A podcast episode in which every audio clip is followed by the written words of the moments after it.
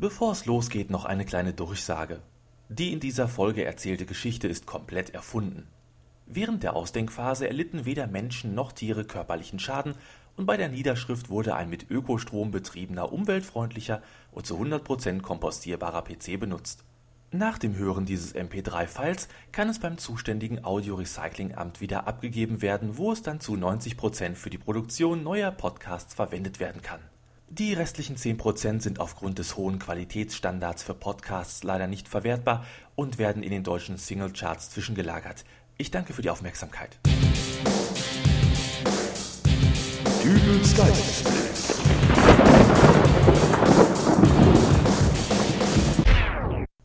Hallo, grüß Gott, moin moin, wie auch immer und herzlich willkommen zur 97. Ausgabe von Dübels Geistesblitz. Zugreisen sind toll. Gut, die meisten motzen darüber, wie teuer es doch ist, mit der Bahn zu fahren, wie überfüllt die Abteile sind, dass der Kaffee im Speisewagen zu kalt und das Schnitzel zu zäh ist, dass der Zug zu langsam sei und dauernd Verspätungen hätte, oder andersrum auch, dass der Zug zu schnell sei und man gar nicht die schöne Landschaft genießen könnte, weil sie halt so fix vorbeirauscht. Trotzdem sind Bahnreisen toll. Und zwar wegen der interessanten Begegnungen, die man dort jederzeit machen kann. Jeder, der einmal Zug gefahren ist, wird mit Sicherheit von einer Eindruck hinterlassenen Person berichten können. Sei es nun ein dicker Mann, der mit seinem Körperumfang gleich zwei Plätze in Beschlag nimmt, ein herumtollendes Kind, das mit seinem dahinschmelzenden Schokoladeneis am Stiel einen ganzen Wagen in Schach hält, oder ein Rudel Fußballfans, das auf Anfrage gern Auskunft über die hundertprozentig zu erwartende Siegeschance des Lieblingsvereins beim Spiel gegen den verhassten Erzrivalen gibt. Obwohl, ich glaube, anfragen muss man da noch nicht einmal. Manchmal trifft man aber auch Menschen, die auf den ersten Blick recht unscheinbar sind und äh, an die man sich fünf Minuten später schon gar nicht mehr erinnern könnte. Aber plötzlich ändert sich dann doch wieder alles schlagartig. So wie es mir neulich im Zug nach Köln passiert ist. Mit Kopfhörer auf den Ohren saß ich allein in meinem Abteil und genoss Beethovens fünfte Symphonie in C-Moll, während mein Blick über die vorbeirauschende Landschaft hinter dem Fenster glitt. Dass die Tür zu meinem Abteil geöffnet wurde, bekam ich gar nicht mit. Ebenso ging die an mich gestellte Frage Ist hier noch frei? völlig an mir vorbei. Erst als die fragende Person eine große und offensichtlich sehr schwere Tasche auf dem Boden abstellte und seine Jacke auszog, registrierte ich meinen neuen Mitreisenden, der mir freundlich zunickte und schräg links vor mir Platz nahm. Ich nahm kurz meine Kopfhörer ab und sprach ihn an. Entschuldigung, ich glaube, ich habe Sie gerade nicht gehört.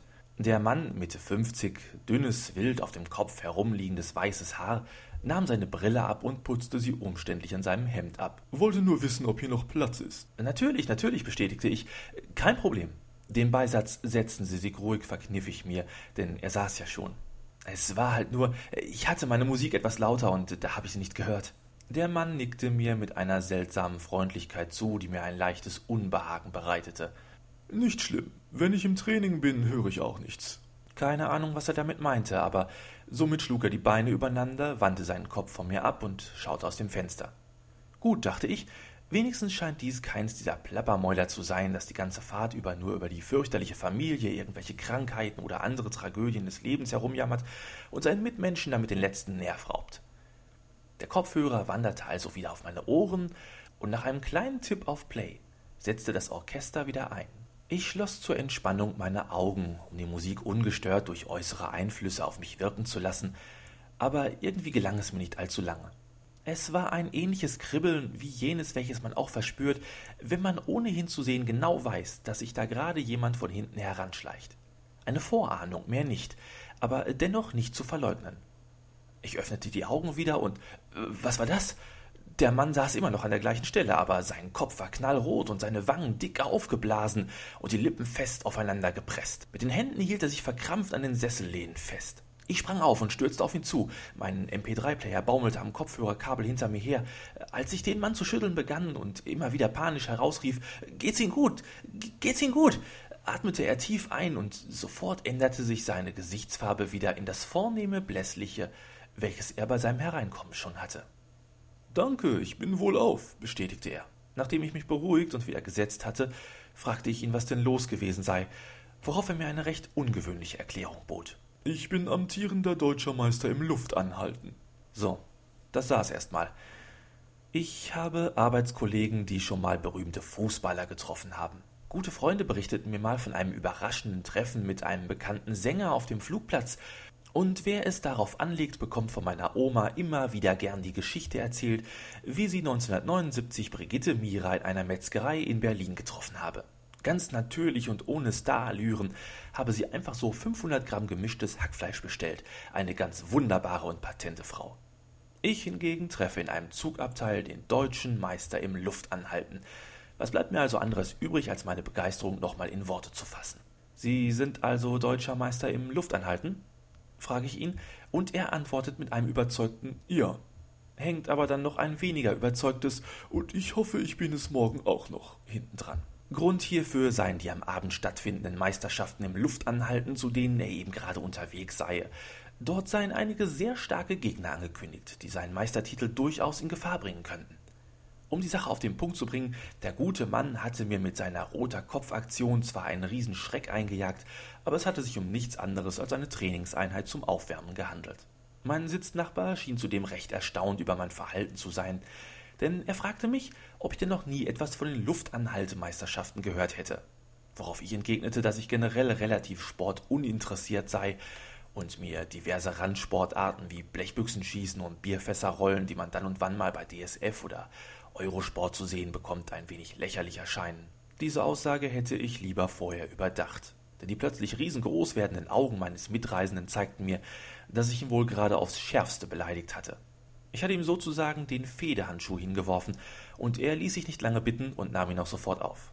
Wenn Ihnen das Luftanhalten so lächerlich erscheint, sagte er, wobei er das lächerlich extra betonte, so dürfte Ihnen ein kleiner Wettstreit doch mit Sicherheit keine großen Probleme bereiten, oder? Ich habe meine komplette Trainingsausrüstung dabei. Er nickte zu seiner großen Tasche hinüber und schaute mich herausfordernd an. Ich legte meinen MP3-Player beiseite. Der ruhige Teil meiner Zugreise schien nun endgültig sein Ende gefunden zu haben.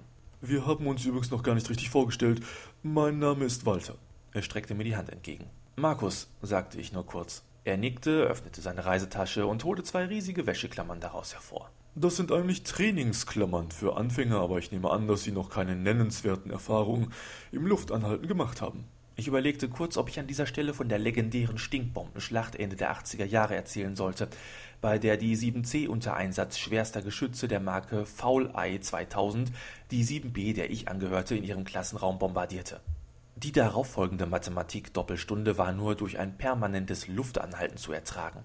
Ich entschied mich dann aber doch dagegen, das zu erwähnen und nahm wortlos die Wäscheklammer entgegen. Walter fummelte währenddessen an einer kleinen Stoppuhr herum, die er auf der kleinen ausklappbaren Fensterablage abstellte. Beim dritten Piepsen der Stoppuhr die Klammer auf die Nase setzen. Ich vertraue darauf, dass Sie den Mund geschlossen halten. Wer zuerst atmet, hat verloren. Die Regeln waren klar und verständlich. Ich schaute kurz auf die Stoppuhr, deren Zeiger sich der Zwölf näherten. Es piepste einmal kurz, es piepste ein zweites Mal kurz, dann ein langer Pieps. Also einmal Luft geholt, Klammer auf die Nase und los ging's. Für einen Außenstehenden musste dieser kleine Wettstreit recht unspektakulär ausgesehen haben. Walter hatte die Augen geschlossen, saß völlig ruhig und entspannt da mit der Klammer auf der Nase und atmete nicht. Ich saß ebenso völlig ruhig da und atmete ebenso nicht. Nach einer Weile fiel mir auf, dass Walters Strategie des Augenschließens eigentlich gar nicht so dumm wäre.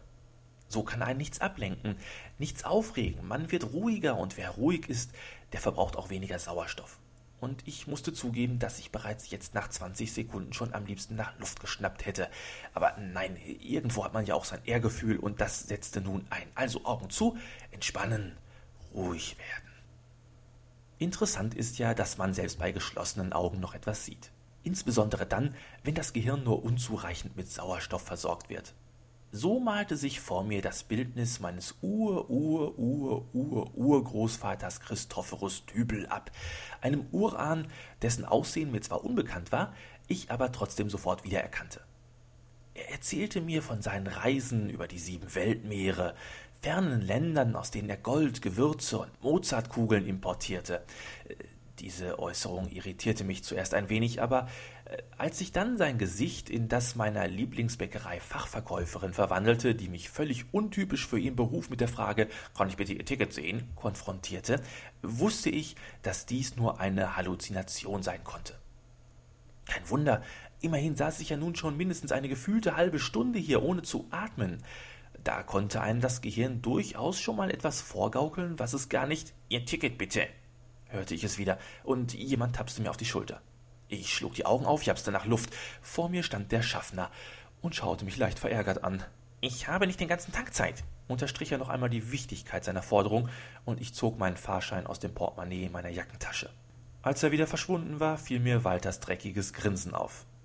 Er sagte nichts, nein, er grinste nur, pflückte eine imaginäre Klammer von seiner Nase herunter. Natürlich, ich hatte das Ding ja auch immer noch drauf. Wütend nahm ich sie ab und warf sie auf den freien Platz neben ihn. Unentschieden, sagte ich, aber er schüttelte nur überheblich den Kopf. Dieser sogenannte Meister im Luftanhalten machte sich lustig über mich. Dabei hatte er dazu eigentlich gar keinen Grund. Schließlich hatte er nur Glück gehabt, dass dieser Schaffner dazwischen gekommen war, ansonsten hätte er aber verdammt alt ausgesehen. Wir wiederholen das jetzt, bestimmte ich. Doch Walter schüttelte den Kopf. Trainingsklammern seien, wie der Name schon sagte, nur zum Training bestimmt. Aber wenn ich wirklich auf einen wahren Wettkampf bestünde, obwohl meiner Meinung nach Luftanhalten doch eine eher lächerliche Randsportart sei, so hätte er auch die für die Meisterschaft zugelassene Ausrüstung dabei. Ich sagte zu. Ich hätte alles getan, um diesen Möchtegern-Meister in seine Schranken zu weisen.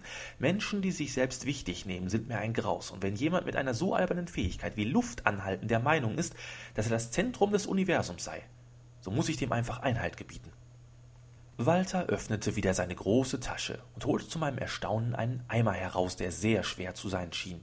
Er zog den Deckel ab, und ich traute meinen Augen kaum. Dieser Kerl schleppte tatsächlich einen bis zum Rand gefüllten Eimer Wasser mit sich herum. Weiterhin zauberte er noch eine Taucherbrille hervor, die er sich aufsetzte. Sie kümmern sich bitte um die Uhr, sagte er zu mir. Ich vertraue darauf, dass Sie nicht daran herummanipulieren. Ich drückte den Startknopf der Stoppuhr. Es piepte einmal kurz, es piepte ein zweites Mal kurz, es piepte ein drittes Mal lang.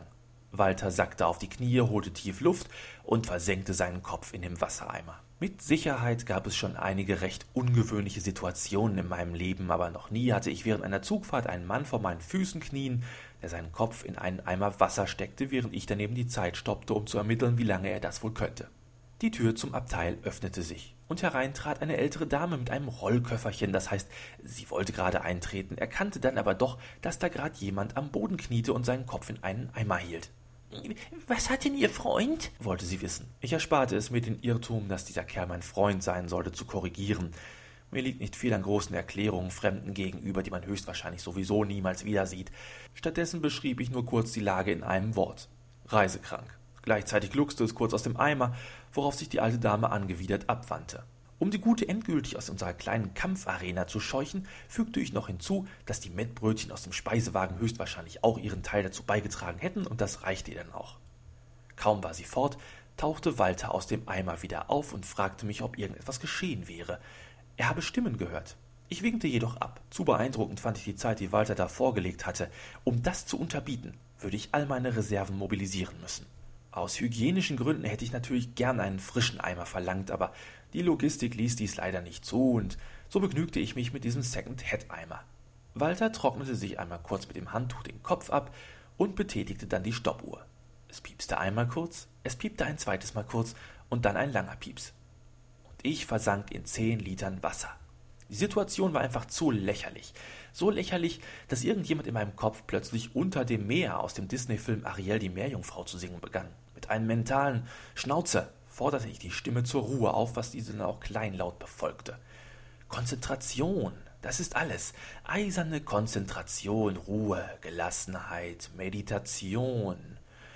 Om, ich hab noch Luft für lockere zehn Stunden.